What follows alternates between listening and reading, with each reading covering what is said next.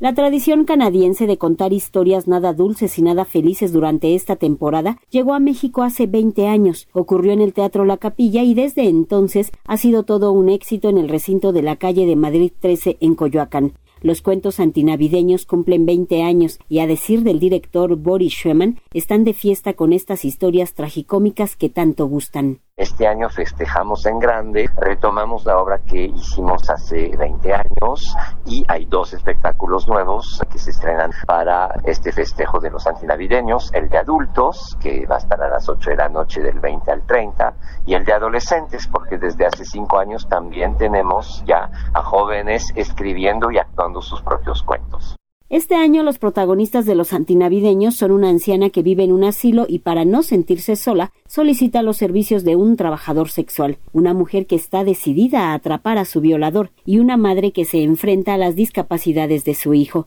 Los antinavideños se han convertido en toda una tradición donde reina el humor negro. Si bien estas fechas son épocas de algarabía familiar, también ocurren sucesos terribles donde la gente no la pasa bien. Son problemas familiares, dudas existenciales y mucha hipocresía cuando empecé con estos cuentos canadienses de Yvan Bienvenu, que allá se llaman los cuentos urbanos, traduje tres, que son Cocalina, Feliz Navidad, Julia y Chocolate, eh, y los monté y llamamos esto eh, Ángeles Exterminadoras, se presentó en el 2003 y a partir de ahí dimos otra temporada en el 2004, otra en el 2005 y desde el 2004 se me ocurrió intentar emular esto para los dramaturgos mexicanos para que los mismos mexicanos escribieran sus cuentos antinavideños porque el primer año fue un exitazo total. Si bien al principio las historias que se representaron eran canadienses, Boris Schumann convocó a creadores mexicanos a hacer sus propias tramas y desde entonces lo que se lleva a la escena son los textos ganadores.